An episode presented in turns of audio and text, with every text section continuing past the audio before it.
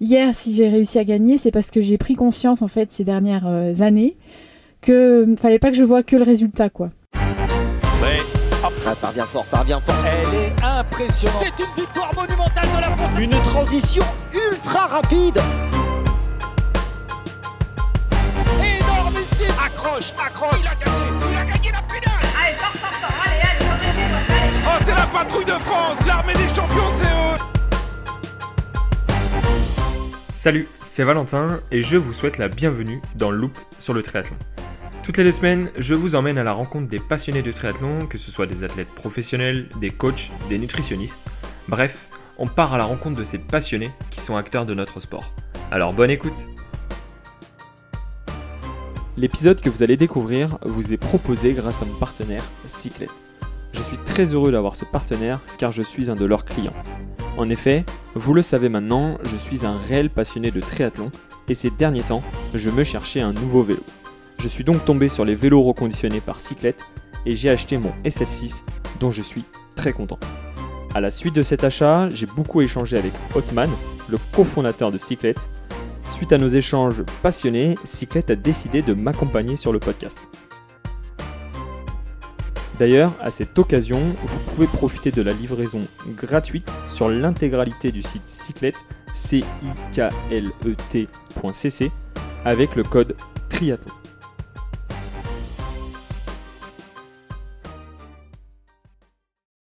Salut Jeanne, Bonjour. tu vas bien? Oui, euh, très très bien. Remise de, de ta course d'hier, parce que là on est au cœur de l'Alpe d'Huez. Euh, hier t'as fait le L et ce matin on fait le podcast ensemble. Tu me dis bah désolé, je suis à la piscine, euh, j'arrive un petit peu après. Euh, T'es déjà remise de cette course? Bah en fait j'ai l'impression que quand une course se passe bien, on récupère plus vite. Ça doit être mental, je sais pas, mais j'ai l'impression que ça va en tout cas. Ok. Pour commencer cet épisode, est-ce que tu pourrais te présenter pour nos auditeurs s'il te plaît? Donc euh, bah, je m'appelle Jeanne, euh, j'ai 36 ans. Euh, je suis maman d'une petite Louise qui a 5 ans.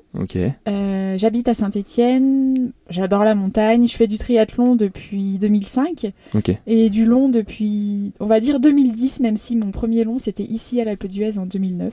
Ok. Et voilà, globalement, c'est ça qu'il faut savoir sur moi. Donc une vie euh, de triathlète depuis le début, une vie Oui. de maman, euh, je pense, on va échanger là-dessus, euh, qui a eu un impact, je pense, sur ta carrière.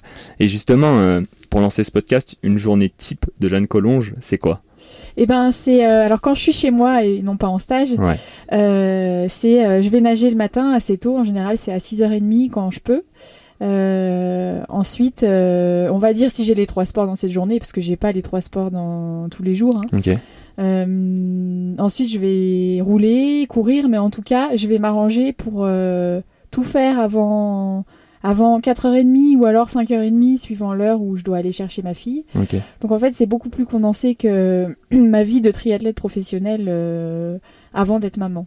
Ok, ouais, on va on va étudier euh, ce changement parce que je pense qu'il y a des auditeurs aussi qui peuvent se reconnaître là-dedans, Mm. que ce soit des femmes qui sont devenues mamans ou alors euh, j'avais reçu Romain Guillaume qui me disait mais depuis Oui. que j'ai eu mon petit ça a changé toute ma vie etc. Donc il a réussi à retrouver son équilibre.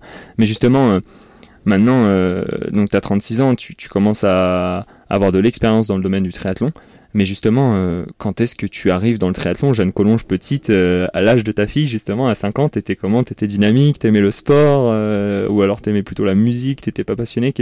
Qui, étais-tu? Alors oui, j'étais déjà j'ai je, je lâchais jamais rien déjà toute petite. C'est-à-dire que le jour où j'ai appris à fermer la lacets, j'ai passé une journée à fermer la lacets jusqu'à ce que j'y arrive parfaitement. Euh, bon et après j'ai commencé la natation, j'avais 4 ans. Enfin, j'ai appris à nager et ensuite je suis rentrée en club euh, à 7 ans. Et j'ai fait que de la natation jusqu'à 16-17 ans. Et je faisais aussi de la musique, effectivement, du piano. Mais en fait, euh, ce que j'ai préféré, c'était le sport. Et ma mère faisait du triathlon euh, pour son plaisir. Et donc, je suis allée avec elle sur beaucoup de triathlons. euh, je l'ai vu euh, et j'adorais l'atmosphère qu'il y avait sur les triathlons. Et quand j'en ai eu marre de faire que de la natation, parce que je trouvais que c'était mentalement c'était dur comme Ouais. sport, et socialement aussi, enfin, je trouvais, enfin voilà, on peut pas discuter quand on nage quoi. Ouais. C'est compliqué. c'est ça. On peut essayer Et- de trouver des alternatives, mais c'est vrai que c'est compliqué. Ouais. Exactement. Et du coup, j'ai j'ai voulu commencer le triathlon. Et, et en fait, ça a tout de suite matché, quoi. Et c'est allé très vite. Donc, euh, parce que je me suis retrouvée. euh, en fait, j'ai fait les championnats de France de triathlon et de duathlon junior et je les ai remportés et c'était ma première année de triathlon. Et donc, du coup, euh, c'est arrivé très vite. Je me suis retrouvée au championnat du monde, au championnat d'Europe. Et voilà, c'est comme ça que je suis arrivée dans le triathlon, en fait, par le court distance. Ok, mais pour avoir de, de telles performances, euh, tu étais à quel niveau en natation? C'était vraiment un niveau loisir ou justement tu as fait du sport-études, tu es passé par les classes Alors, euh, collège, lycée Comment ça se J'ai passe? j'ai jamais voulu faire sport-études parce que à l'époque, euh, je savais pas trop. Enfin, c'était pas comme maintenant. Le sport-études, c'est vraiment très bien. Ouais. Euh, avant, pour moi, faire mes études bien, c'était hyper important. Donc, j'ai. En fait, je faisais normal. Je, je nageais tous les jours, mais j'étais dans un collège et un lycée, euh, pas sport-études, quoi. Ok, Et puis, j'ai fait, j'ai fait la N1 quand même, enfin, les championnats de France, mais j'étais brasseuse et quatre nageuse. Donc, ok. euh, après, de passer du, de la brasse à faire du crawl tout le temps, ça m'a pas mal bouleversé quand même. Justement, euh, ce caractère, parce qu'on va rester sur cette enfance, euh, de faire les lacets, d'être euh, vraiment déterminé, c'est quelque chose que tu as conservé aujourd'hui, qui t'a guidé toute cette vie? Et comment tu, comment tu expliques que c'était déjà présent en toi petite? Eh ben, je, je sais pas si c'est un trait de mon caractère ou si c'est mon éducation ou je, je sais, j'arrive pas trop à savoir. Mais oui, oui, je, suis- je suis vraiment comme ça et ma petite est comme ça aussi. Elle, elle- ok. elle aime pas quand quelque chose lui résiste. En fait, euh, moi, c'est ça. J'ai j'ai l'impression que ben, faut vraiment que je mette tout en œuvre pour a- atteindre mon objectif et, et j'aime pas quand quelque chose me résiste ou quand voilà, j'ai j'ai envie de mettre tout ce qui est possible en moi pour y arriver, quoi. Ok, donc on voit que c'est vraiment quelque chose qui, qui te lead au quotidien et Oui. c'est assez intéressant de dire que c'est aussi présent chez ta petite. Oui. Euh, on voit que c'est ouais, c'est des traits de caractère qui, dans un sport comme le triathlon, peuvent faire que nous aider. Et justement, euh, ce début en triathlon, comme tu disais, vers euh, 17 ans, euh, donc là, tu commences par le court distance. C'est une volonté ou en fait, c'est euh, ce moment-là du triathlon qui imposait, entre guillemets, euh, d'aller sur le court distance. Oui, c'est ce moment-là du triathlon qui faisait que parce que j'étais jeune, donc euh, le Ouais. distance euh, c'était trop tôt quoi. Et en plus je connaissais rien au triathlon, donc euh, j'ai vraiment commencé par un découverte. Super. Puis après, comme je disais, les championnats de France et tout ça, euh, mais c'est surprenant quand on n'y connaît rien et qu'on se retrouve euh, à gagner. C'était bizarre quoi. Mais t'avais déjà fait un peu de course à pied, un peu de vélo ou... Ben, j'avais appris le vélo. Je faisais un peu de vélo de temps en temps, mais vraiment comme ça quoi. Je devais faire une sortie par euh, deux sorties par an. Avant de faire du tri. Et la course à pied, j'aimais beaucoup. Mais Ok. je savais pas du tout m'entraîner. C'est sûr j'allais faire un footing, mais j'étais à 15 à l'heure, quoi. Enfin, j'avais aucune notion de, de l'entraînement. Puis en fait, j'ai été prise en main par euh, un entraîneur à Saint-Etienne qui s'appelle Christophe Basti et qui m'a vraiment appris les bases de l'entraînement et euh, qui m'a mené euh, là où j'aurais pas pensé arriver, quoi, à ce Ouais. moment-là. Et justement, euh, je te le disais un petit peu en off, j'adore aller sur la, la partie mentale et ce qui guide l'athlète dans son quotidien. Euh, là, on voit que malgré tout, ça a été, malgré toi, tu as fait des résultats dans cette première année, tu, tu te dis même étonné. C'est ce qui te lead au quotidien, c'est ce côté euh, résultat, c'est le côté performance, c'est le côté entraînement. Qu'est-ce qui fait qu'aujourd'hui, euh, à 36 ans, euh, on en parlera à la fin de ce podcast, tu as encore gagné euh, le triathlon L de l'Alpe d'Huez et, et tu es guidé par cette performance-là? Eh ben, je pense qu'effectivement, euh, au départ, ce qui me faisait plaisir, c'était ce que je ressentais quand je, quand je m'entraînais et euh, ce que je ressentais quand, quand les performances étaient là et tout ça. Euh, c'est grisant en fait, et c'est ça que je recherchais, je pense. Puis avec l'expérience, j'ai appris que c'était pas spécialement le résultat qui faisait que j'avais envie de m'entraîner et tout ça. Parce que le résultat, au final, ça dépend des autres, ça dépend de. On, on gagne ou on gagne pas, ça, ça dépend des autres, quoi. Ouais. Alors que faire une bonne course, une performance à la hauteur de ce qu'on peut faire, ça, ça dépend de nous, enfin plus ou moins, quoi. Mais Ouais. on, peut- on a plus de maîtrise là-dessus que sur les adversaires.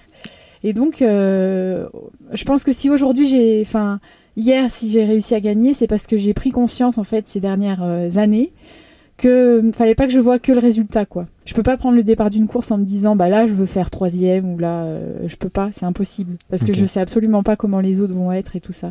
Mais Et- par contre ce que je peux faire c'est me dire ben bah là euh, il faut que je développe tant de watts à tel moment, euh, que je mange à tel moment, que je boive à tel moment.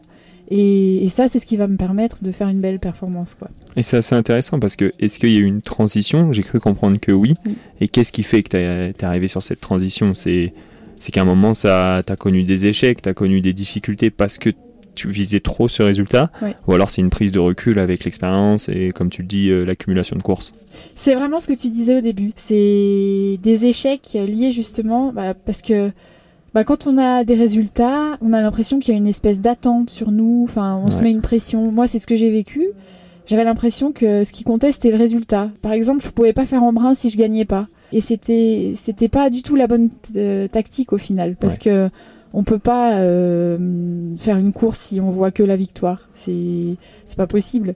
Bah ouais, c'est sûr. euh, Et justement, pour nos auditeurs, que ce soit pro ou amateurs euh, qui nous écoutent, euh, j'ai souvent eu cette discussion. Il y en a qui arrivent à prendre cette prise de recul Ouais. et d'autres qui, justement, j'avais reçu un préparateur mental qui disait l'élément numéro un, c'est ça, c'est de se détacher du résultat. Oui. Quel a été l'élément, on va dire, déclencheur? Peut-être qu'il y en a eu plusieurs, mais quel a été l'élément déclencheur qui, pour toi, maintenant, tu sens une réelle différence? Et on le voit dans, dans ton intonation et dans ce que tu dis. Tu te sens mieux quand tu abordes une course finalement. Oui, bah, j'ai pris conscience déjà, je crois, 2015, non, euh, peut-être 2015 et 2016, les deux années, je fais Embrun, et ces deux années-là, euh, je pensais que à des choses que je pouvais pas maîtriser, donc la météo, mes adversaires et tout ça. Ok. Puis j'avais déjà gagné la course deux fois, donc je me mettais une pression. Et en fait, je suis passée à côté de ma course sur ces deux, deux éditions-là, parce que justement, je pensais pas à ce que je devais faire pendant la course, mais je pensais au résultat final. Donc en fait, j'étais déconcentrée de l'essentiel, quoi. Suite à ça, j'ai vu une préparatrice mentale qui est plus une psychologue, mais j'ai vu, j'ai fait aussi de l'hypnose et tout ça. Enfin, j'ai beaucoup travaillé euh, parce que je voyais que j'arrivais pas à reproduire ce que j'avais déjà pu faire ou j'arrivais pas à retrouver des sensations que j'avais déjà eues euh, en course. Et c'était très mental en fait, plus que physique. Donc ça, ça a été un déclic parce qu'elle m'a fait énormément travailler sur le chemin plus que l'arrivée, en fait. Ouais, c'est fou de, de se dire que finalement, pour atteindre ces premiers résultats, Mm. t'as pas eu ce- besoin-là, mais en fait, c'est une fois qu'ils ont été atteints et qu'il y a une pression qui est induite par toi, mais surtout par les autres finalement, Ouais. que t'as besoin de retravailler du pourquoi, du comment. Quoi. Exactement. En fait, c'était au début c'était facile parce que j'étais méconnue, personne ne me Mais connaissait en triathlon, donc j'avais aucune pression. Et pour moi, ce, ce rôle, euh, enfin ce titre d'outsider, ça me convenait très bien. Sauf qu'une fois qu'on l'est plus, ben c'est difficile quoi. Ouais, Donc faut voir les choses un peu différemment. Et je trouve que c'est hyper, euh, ça, ça enlève un poids énorme de se dire, ben non, en fait. euh, Qu'est-ce que je peux faire des autres? Les autres, je peux pas les maîtriser. Ouais. Moi, euh, il faut que je me concentre sur ce que je dois faire sur la course. Et, et, et en fait, hier, euh, sur la course de- du long de l'Alpe, je m'étais vraiment dit, enfin, j'avais vraiment pas d'attente de résultat. Je savais pas du tout ce que j'allais pouvoir faire ou quoi. Et j'ai suivi les recommandations de mon entraîneur qui m'avait dit de faire telle chose, enfin, de faire une course progressive et tout ça. Et c'était tout ce que j'avais en tête en fait. Et puis j'ai vu que du coup ça venait et que je me suis surprise à faire ce que j'ai fait quoi. Ouais, donc on voit qu'il y a une façon d'aborder la course qui est de plus en plus différente et qui porte ses fruits parce que tu as déjà eu énormément de résultats, tu en as de nouveaux. Euh, donc on voit que ça a un impact. Et justement, euh, toi, quand tu commences le triathlon, donc, euh, comme tu disais, c'est arrivé la première année, tu as fait des résultats. Tu restes combien de temps sur la période courte distance et qu'est-ce que tu appréciais là-dedans et t'aimais un petit peu moins justement sur ce court distance? Et ben sur le court distance j'ai aimé parce que c'est c'est comme ça que j'ai découvert le triathlon. Parce que j'ai pu faire des courses que j'ai adorées, euh, notamment je me souviens d'Autun, c'était des championnats d'Europe euh, en 2007 je crois, ou 2006, un des deux. Et c'était une course qui était magnifique quoi. Ce que j'aimais moins, c'est que du coup, par exemple, les grands prix, j'avais l'impression de tourner comme un poisson en vélo Ouais. et de pas exploiter mes, mes capacités à vélo, c'était pas du tout fait pour moi en fait. En plus, il fallait être super nageur, euh, sortir devant, et moi, j'avais pas les capacités pour euh, sortir devant, être dans le bon pack. Enfin, j'avais l'impression de subir, euh, de pas du tout. euh, voilà, Ouais. Et puis en fait, j'ai plus des fibres faites pour le, le long que pour le court. Et je Ouais. m'en suis rendu compte quand je suis venue faire l'Alpe d'Huez ici en 2009. Et je me suis dit, ah ouais, mais j'avais des frissons rien que de prendre le départ, quoi. Alors que j'ai jamais eu, euh, enfin que j'avais plus sur le court distance en tout cas. Et justement, dans l'entraînement, tu, tu sentais une réelle différence déjà parce que la partie compétition, là on le voit bien et on le verra juste après, tu as quand même des capacités qui sont plus conséquentes, on va dire naturelles pour le longue distance. Mais sur la partie entraînement, qui est quand même un peu différent, tu, tu préfères quand même l'entraînement du long plutôt que le court et est-ce que les intensités te correspondent un peu plus quoi? Oui, alors euh, je préfère largement les entraînements du long. Enfin, moi j'adore faire des sorties longues et tout ça, me perdre. Enfin, c'est vrai. non, mais j'ai- j'aime beaucoup. Mais c'est marrant parce que dans mon entraînement, je fais beaucoup de choses très lentes et, et quelque chose très rapide. Je fais, je fais de l'entraînement polarisé, on va dire. Ouais, Et je suis rarement euh, aux allures de course, donc euh, voilà. Mais je suis souvent au-dessus et j'adore en fait faire des séances de piste, euh, aller très vite, euh, faire de la PMA, de la VMA et tout ça. En fait, j'aime beaucoup ça. Donc, Ouais, donc, euh, j'aime quand même aller vite. ouais. Ouais, donc tu t'amuses autant à l'entraînement qu'en compétition. Et justement, sur cette partie accompagnement, entraînement, tu parlais de tout à l'heure de la préparatrice mentale. Toi, dans ta professionnalisation, quand est-ce que tu t'es dit je vais me faire accompagner par un coach physique, par un, nutritionniste par exemple, je sais pas, euh, les accompagnements que tu as eus, et quel a été l'impact sur toi en fait. Est-ce qu'il y a eu des éléments déclencheurs ou dès le début, tu t'es lancé dans ta professionnalisation et tu t'es dit faut que je me fasse accompagner euh, sur différents angles? Non, pas dès le début du coup, parce que euh, au début, je, faisais vraiment bah, sans rien, juste avec mon entraîneur et voilà. Mais c'est justement en 2015, quand j'ai après cet embrun là que où j'étais passée à côté, que je me suis dit, euh, ben oui, il faudrait que je voie une préparatrice mentale.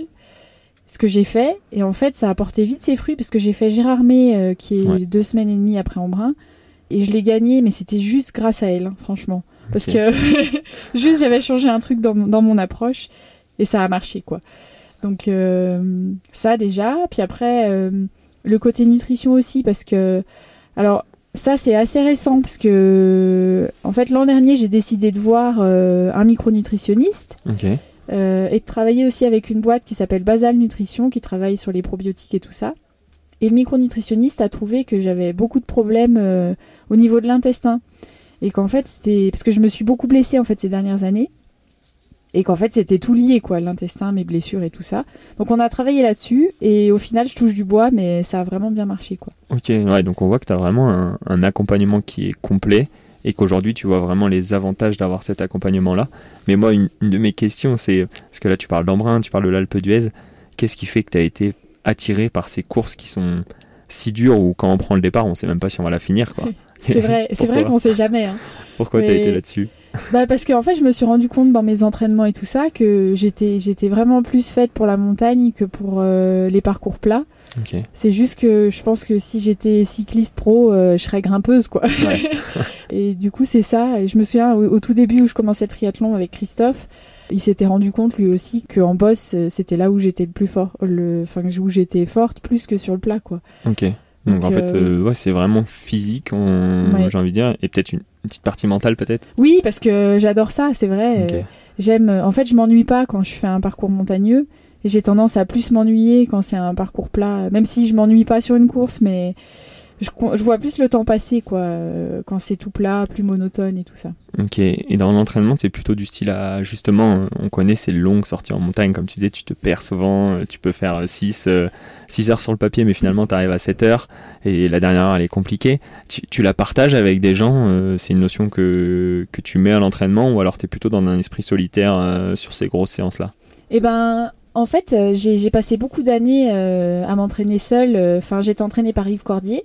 Et c'est vrai que au début, j'ai eu un groupe d'entraînement à Nice, puis après, ça s'est un peu disloqué. J'ai, je suis repartie à Saint-Étienne quand j'ai eu ma petite. Et du coup, il m'entraînait à distance, Yves, et je m'entraînais pas mal toute seule. Donc j'ai fait pas mal d'entraînement seul. Et là, ça fait un an que, enfin quelques mois, que je m'entraîne avec Romain Lieu. Et lui, il a un groupe d'entraînement. Et c'est vrai que là, j'ai partagé euh, beaucoup de- d'entraînements avec des gens. Et j'ai eu l'impression de renaître.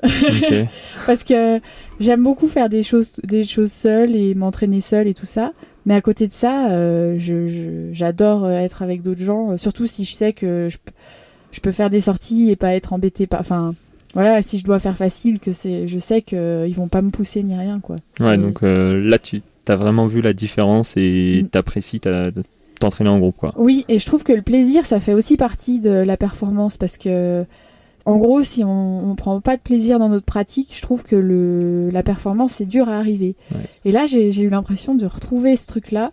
Et, et ouais, j'ai- aller m'entraîner et me dire, bah, je je vais rigoler pendant 4 heures avec, euh, avec les copains, euh, Ouais.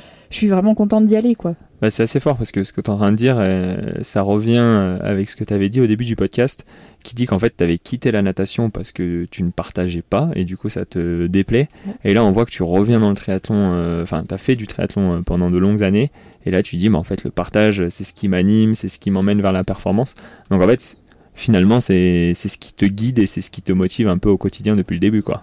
Ouais, c'est vrai, complètement. En fait, je me rends compte de ça. C'est vrai que je trouve quand on, on est dans un bon environnement, une, un- une atmosphère, une atmosphère qui est sympa, ça change tout. Ça donne, euh, ça donne des ailes, franchement. euh. Ok. Mm. Et justement, euh, moi, une question que je me pose, euh, c'est une super étape dans la vie d'une famille et aussi d'une femme, c'est d'être maman, du coup. Quel a été déjà l'impact j'ai envie de dire, physique, et ensuite l'impact sur la vie de famille et, et surtout toi, ta vie d'athlète? Comment tu as réagi face à ça et comment ton corps il réagit et il revient aujourd'hui à des performances euh, égales, voire même euh, supérieures. Comment ça, comment ça se passe pour toi? Bah ouais, c'est fou parce que je, je savais pas trop à quoi m'attendre euh, après la naissance de ma petite, mais je me suis rendu compte que en fait ça s'était bien passé, ma grossesse et tout, et que physiquement j'ai eu l'impression de pas avoir trop perdu et voilà. Mais hier en fait j'ai réalisé que j'avais mis six ans à, retrouver le- En fait j'ai mis six ans à retrouver le, le niveau que j'avais ou euh, voilà. En fait ça a été très long, mais c'était pas que physique, c'était très mental aussi. Ça. Parce que, hum, en fait, j'étais toujours en train de culpabiliser quand j'ai eu ma petite. Je voulais m'entraîner et quand je m'entraînais, je pensais que j'étais pas avec elle et je Ouais. culpabilisais. Et puis du coup, si je restais avec elle mais que je faisais pas un entraînement, bah, je culpabilisais de pas faire l'entraînement. Donc en fait, j'étais sans arrêt en train de culpabiliser et ça m'a forcément le corps il le sent quoi. Ouais. Et ça se passe pas bien. et ça a duré très longtemps. Ok. Mm. Ouais, et du coup, maintenant, tu as réussi à te, te détacher de ça quand même? Ouais, parce que hum, pareil avec ma préparatrice mentale. Et puis euh, juste, euh, elle a 5 ans maintenant et j'arrive à vachement discuter avec elle. Ouais. Et, et le fait de lui dire euh, ben, que je pars, mais que ça veut pas dire que je l'aime pas et tout ça, qu'au contraire, je l'aime très fort, je pense à elle tout le temps et tout ça. Et de voir qu'elle comprend et qu'elle comprend ce que je fais aussi, que le triathlon c'est mon métier. Et ben ça a vraiment changé euh, mon approche du coup. Ok, et justement, une question que, que je me pose, parce que hier j'ai été courir en, en altitude et je voyais euh, une femme enceinte en train de courir. Toi, tu as, réussi à faire du, du sport jusqu'à quand en fait? Alors, ben moi, c'est vrai que j'ai arrêté de courir quand même au bout de six mois parce que je le sentais plus. Enfin, euh, voilà, je sentais que ça me faisait un peu mal et et puis je me dis ça secoue le bébé quand même, donc euh, voilà. J'ai pu nager jusqu'au bout parce que la natation c'est ce qu'il y a de mieux euh, à ce moment-là. Ok, Et puis le vélo, j'ai alors j'ai fait quatre ou cinq mois où je sortais encore en vélo. Et puis après, j'ai décidé de faire du home trainer parce que je voulais pas chuter. Enfin voilà, je me suis dit on sait jamais. Donc euh, au moins c'était plus sûr. euh, Puis en plus c'était l'hiver, donc c'était pratique. Enfin j'avais moins de regrets d'être sur mon home trainer quoi. ok. Ouais, donc on voit que finalement, tu es resté quand même longtemps euh, active. Je suis restée active jusqu'au bout. ouais. Et tu as repris combien de temps après le sport? Et après, j'ai été bien sage parce que on m'avait dit un mois sans rien déjà. Ouais. Mais les un mois, ils sont passés vite parce que enfin, j'étais tellement occupée Ouais. par elle. Ensuite, euh, j'ai pu renager. Puis au bout de deux mois, un mois et demi, j'ai pu refaire un peu de vélo. Et au bout de deux mois, euh, recourir. Ok. Et justement, cette vie après, euh, quand, quand ta petite elle est là, euh, qui a bah, bien sûr des obligations, il y a, il y a le biberon, etc. Enfin, il y a tout. Il y a tout un autre rythme de vie qui se met en place. J'imagine que avec des métiers comme le tien de sportif professionnel, c'est quand même complexe. À partir de déjà quel rythme tu as mis en place, comme tu disais tout à l'heure, bah, tes journées sont beaucoup plus condensées. Est-ce que ça a eu un impact sur ton entraînement? Tes entraîneurs ont réussi à adapter ça? Ou est-ce que tu as justement essayé de condenser et de dire bah, on verra si ça passe quoi Eh ben non, il y a eu une adaptation, ouais. Et donc ça, c'était bien parce que je trouve que c'est comme euh, un, un triathlète qui travaille à côté, enfin Ouais. un, un amateur euh, qui voudrait faire autant que quelqu'un qui qui travaille pas à côté. Ce serait risqué parce qu'au final, euh, après c'est un burn-out et, et on n'a pas du tout ce qu'on le résultat qu'on veut, quoi. Ouais. Donc là, oui, oui, il a fallu adapter. Et d'ailleurs, euh, j'ai pas refait d'Ironman jusqu'à Embrun l'an dernier. Euh, depuis la naissance de ma fille, donc ça faisait 4 ans, quoi, quand même. Enfin, 5 ans si je compte le, le moment où j'étais enceinte. Et bah, Parce qu'il y a tellement de choses euh, qui ont fait que j'ai pas pu me préparer pour Ouais. euh, un Ironman, quoi. Bon, par contre, il y, a eu- il y a eu le résultat qui était là et, et l'objectif final qui est, qui est présent.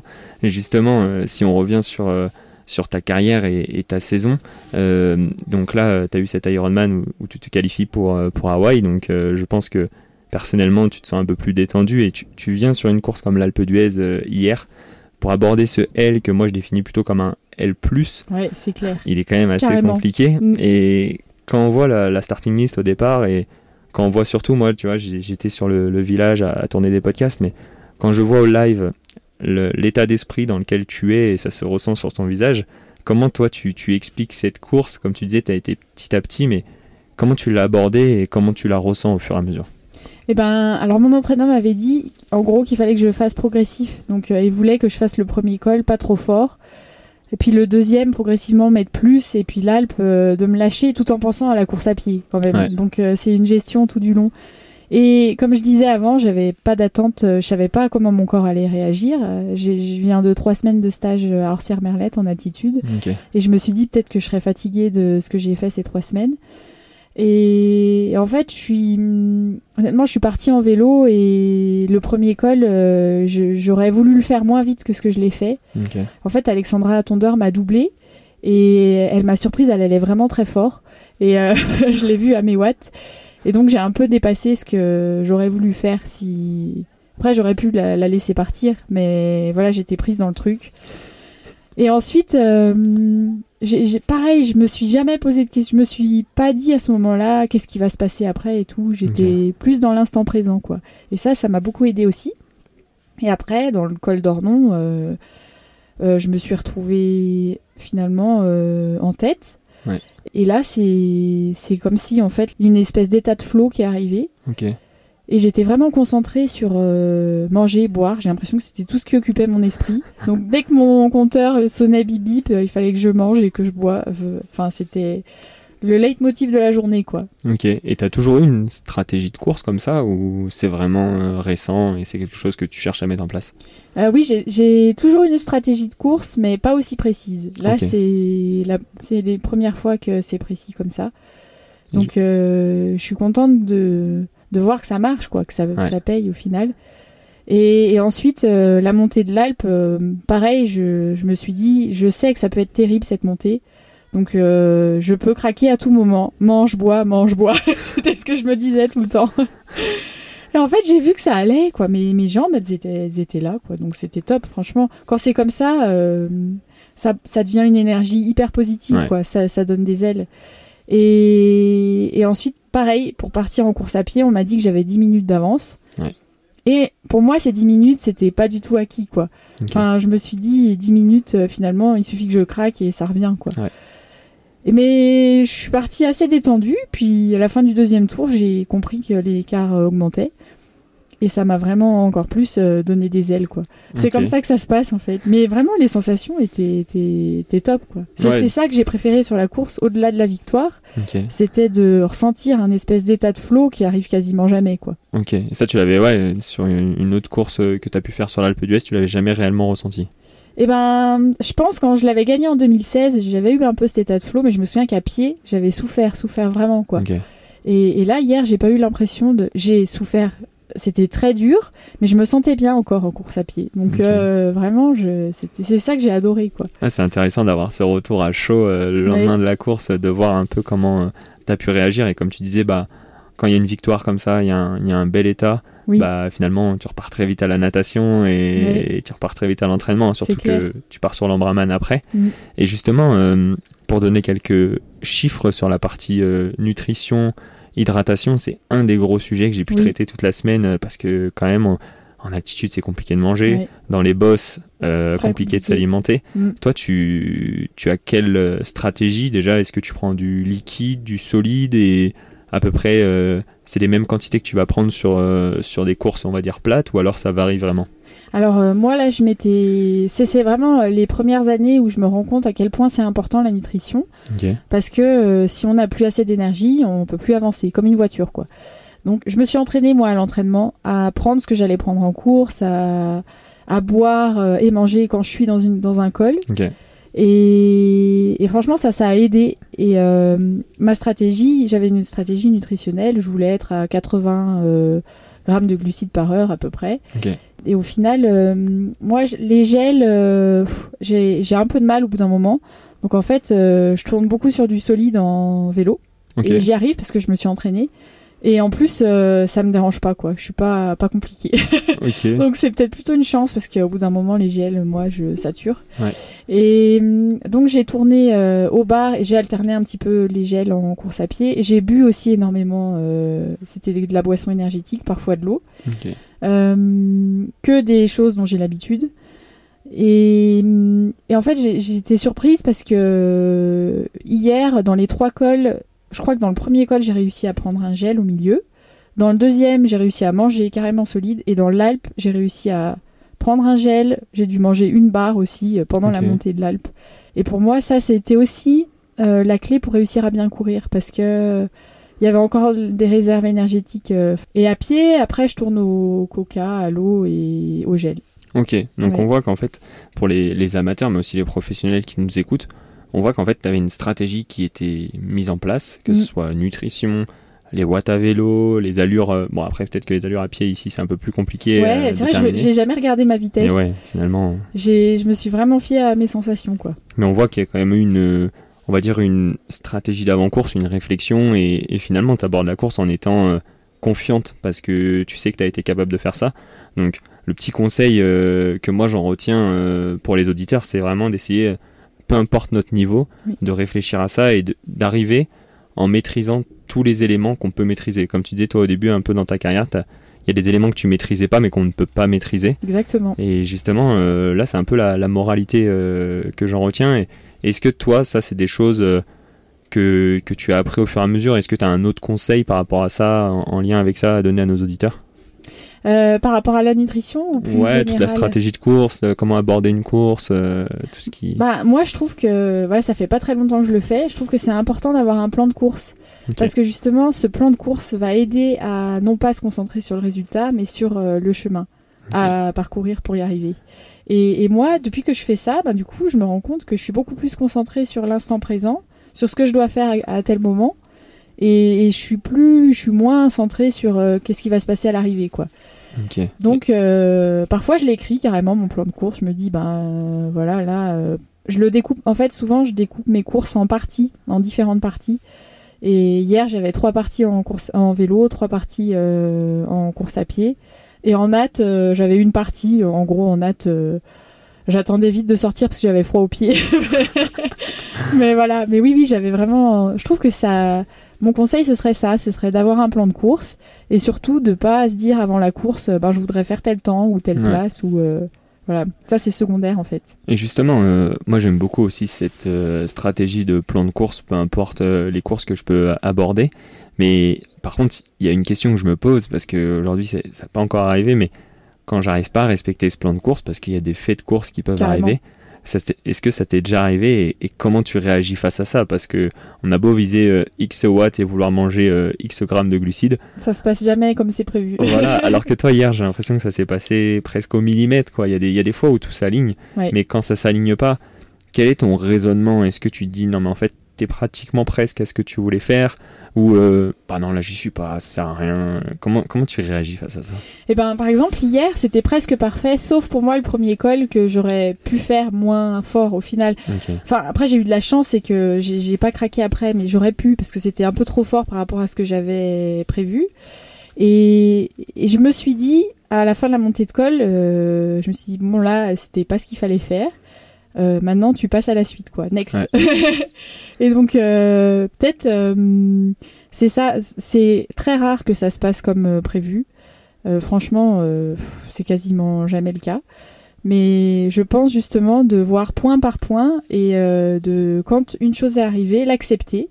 Et c'est plus facile à dire qu'à faire mais il y a certainement des stratégies euh, en préparation mentale Ouais. pour euh, l'apprendre ça mais accepter ce qui s'est passé et se dire là de toute façon ça sert à rien de ruminer parce que je peux pas revenir en arrière quoi Ouais. donc maintenant qu'est-ce que je peux faire pour que ça aille et se concentrer sur les, les prochaines étapes quoi? Ok, bah merci pour ce partage. euh, c'est vraiment intéressant, je trouve, à, à tout niveau. C'est quelque chose qu'on peut aborder.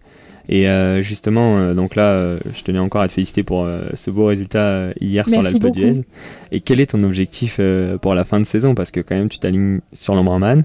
Il y a quand même les championnats du monde derrière. Comment tu, comment tu comptes aborder ça, sachant que la saison est quand même longue Mm. Euh, Là, tu reviens d'un stage d'altitude. Tu, tu te sens comment par rapport à ça et quels sont tes objectifs? Alors ben, déjà en brun là pour moi ce sera le, le même objectif qu'ici euh, c'est vraiment prendre la course comme euh, une course qui est très longue et très dure où tout peut se passer Ouais. et où voilà on sait jamais ce qui peut se passer jusqu'à la toute fin euh, et moi ce sera ça vraiment euh, bah, essayer de prendre le maximum de plaisir possible de respecter mon, mon plan de faire ma course de me concentrer sur euh, ce que je dois faire moi et, euh, et voilà surtout surtout prendre conscience que j'ai de la chance d'être là où je suis quoi Ok. ça, c'est mon premier objectif. Et après, Hawaï, pour moi, c'est la cerise sur le gâteau parce que, comme je disais, je préfère les parcours montagneux. Ouais. Pour moi, ce sera beaucoup plus difficile là-bas parce que c'est moins un parcours que j'affectionne. Euh, mais c'est les championnats du monde et du coup, euh, je le prends vraiment comme une expérience de ouf. Et c'est ce que je me dis, j'y vais euh, et je veux juste profiter du moment, quoi. Alors là, j'ai absolument aucune attente de résultat ou quoi. J'ai vraiment envie de donner le meilleur de moi-même. Mais c'est ça, je me dis, putain, c'est juste, ce sera juste du bonheur, quoi. Enfin, je vais forcément souffrir, hein, c'est sûr. Mais euh, voilà, personne, euh, personne m'attendra, c'est sûr. Ouais. Donc c'est top. Bon, en tout cas, c'est c'est beau de voir ça. Et, et justement, euh, quelle est ta vision sur l'année qui suit et, et les prochaines années? Tu, tu te projettes comment, euh, justement, dans cet univers du triathlon? Alors j'arrive pas trop à me projeter parce que euh, alors j'ai 36 ans, mais en fait j'ai l'impression que j'ai encore euh, plein de choses à faire dans le triathlon. Ouais. et, et j'ai pas envie de, de m'arrêter maintenant et je me suis toujours dit que j'arrêterais quand euh, quand je sentirais que c'est le moment, quand j'aurais plus les petits papillons dans le ventre avant un départ ou et pour le moment c'est pas le cas, ce serait vraiment une frustration de m'arrêter là. Donc pour le moment, je me suis pas fixé encore de limite et j'ai envie de profiter tant que c'est possible et quand j'en aurai marre, je, je pense que je le sentirai. Bon, en tout cas, je, je suis heureux de l'apprendre. Du coup, euh, ça me fait plaisir de savoir qu'on va devoir euh, prendre des départs euh, de course et surtout, comme tu le dis, avec une réelle envie qui, qui te guide depuis le début. Quoi. Euh, merci pour ce partage et, et je tenais vraiment à, à finir sur deux questions mythiques, on va dire, du, du podcast. La première, c'est lors d'une séance d'entraînement difficile, je pense qu'il y en a, Oui. tu te dis quoi? Alors avant, je me disais, oulala, faut absolument que je réussisse parce que sinon, je j'aurais pas confiance en moi et tout ça, blabla. Et maintenant, et du coup, pa- parfois quand ça marchait pas, je remettais tout en question. Et maintenant, je me dis, bon, là, euh, hier c'était dur, euh, demain ce sera dur, aujourd'hui j'ai une séance qui est, qui est difficile. Et ben, hum, je vais la faire avec la forme du jour. Donc euh, voilà. Je, tant que je donne le maximum, et que je suis, euh, que, voilà, je, suis dans les zones que je dois respecter. Et ben, et ben c'est bon, ça, ça, ça, ça me servira quoi. Ok. Et, et ce sera une petite euh, case de cocher pour, euh, pour la suite dans ma préparation. Quoi. Ouais, bah, c'est intéressant de voir que tu dises que à cette question que je te pose, il y a un avant et un après. Et ça se Exactement. trouve, il y aura encore un après. Exactement, que- ça va peut-être encore évoluer. Mais oui, oui, j'ai souvent, euh, je me suis souvent mise dans des états euh, pour des séances, alors qu'en fait, euh, c'est ça dépend tellement du, de ce qu'on a fait Ouais. avant et tout ça, et puis de l'état de forme du jour, quoi. Ouais, Donc euh, Ouais, puis il y a quand même aussi euh, des facteurs extérieurs où parfois ça. on a une séance de piste qu'on n'arrive pas à passer, mais on, on- Bah oui, on se dit oui, il y a du vent, mais je devrais être plus fort que le vent. Non, il Bah est quand même à 60 km/h. Ouais, c'est ça, Lâcher les data, quoi. Ok. ça. Et euh, quel est ton, ton plus beau souvenir, euh, toi, en triathlon? Alors, euh, j'ai énormément de beaux souvenirs euh, en triathlon, mais euh, je dirais que celui qui m'a le plus marqué, c'est, euh, c'est- je dirais, ma, ma première victoire à Embrun en 2012. Ok. Ouais, parce que c'était complètement inattendu, et, puis j'avais décidé de faire la course euh, bah là, à ce moment-là, là, ça devait être fin juillet. Je m'étais dit, tiens, je veux faire Embrun, et mon entraîneur a été assez fou euh, pour me pour accepter. Donc en fait, j'y suis allée complètement euh, détendue. Et en fait, j'en ai un souvenir fou parce que je me souviens du plaisir que j'avais à être sur la course. C'était juste ça. Puis je me souviens que j'ai posé le vélo et qu'on m'a dit que j'avais 28 minutes d'avance, je crois. Et j'étais sonnée. En fait, tout du long, je comprenais pas ce qui se passait. Et en fait, quand je suis arrivée, déjà pendant tout le marathon, j'avais peur euh, qu'elle revienne alors que c'était loin, quoi. Mais pour moi, c'était jamais fini. Et je me souviens que quand j'ai franchi la ligne d'arrivée, j'étais encore sonnée de ce qui venait de se passer et je réalisais pas. Et après, quand j'ai réalisé, je, je- enfin, c'était fou, quoi, comme, comme truc. C'est, pour moi, c'est le meilleur souvenir que, que je puisse avoir. ouais. Et t'as réalisé le jour J ou t'as réalisé après euh, Après, je pense. ok. ouais. après, après, quelques ouais. jours Bon, bah en tout cas, Mm. Ça fait plaisir. J'espère qu'il y aura encore un, un plus beau souvenir et que cette réponse pourra aussi avoir un, après. Revivre des souvenirs comme ça, ouais. Je te le souhaite. Déjà, celui d'hier est- Ouais. fait partie des plus beaux pour moi maintenant. Ouais, c'était un beau moment. Euh, merci Mm. à toi pour euh, déjà cette course et aussi pour ce partage. Et Merci je te souhaite beaucoup. le meilleur pour la fin de la saison qui, qui s'annonce aussi euh, longue et compliquée. Donc, Exactement, bah, merci, merci beaucoup. hein. au plaisir. Merci à toi. À la prochaine. Ciao, merci, ciao. à bientôt. Merci à vous d'avoir écouté cet épisode jusqu'au bout. Pour continuer à faire évoluer le projet, je vous invite à me laisser un avis sur les différentes plateformes d'écoute. De plus, pour suivre l'actualité, je vous donne rendez-vous sur le compte Instagram Loop sur le triathlon. Et surtout, on se donne rendez-vous dans 15 jours. Alors merci à vous et à très vite. Ciao ciao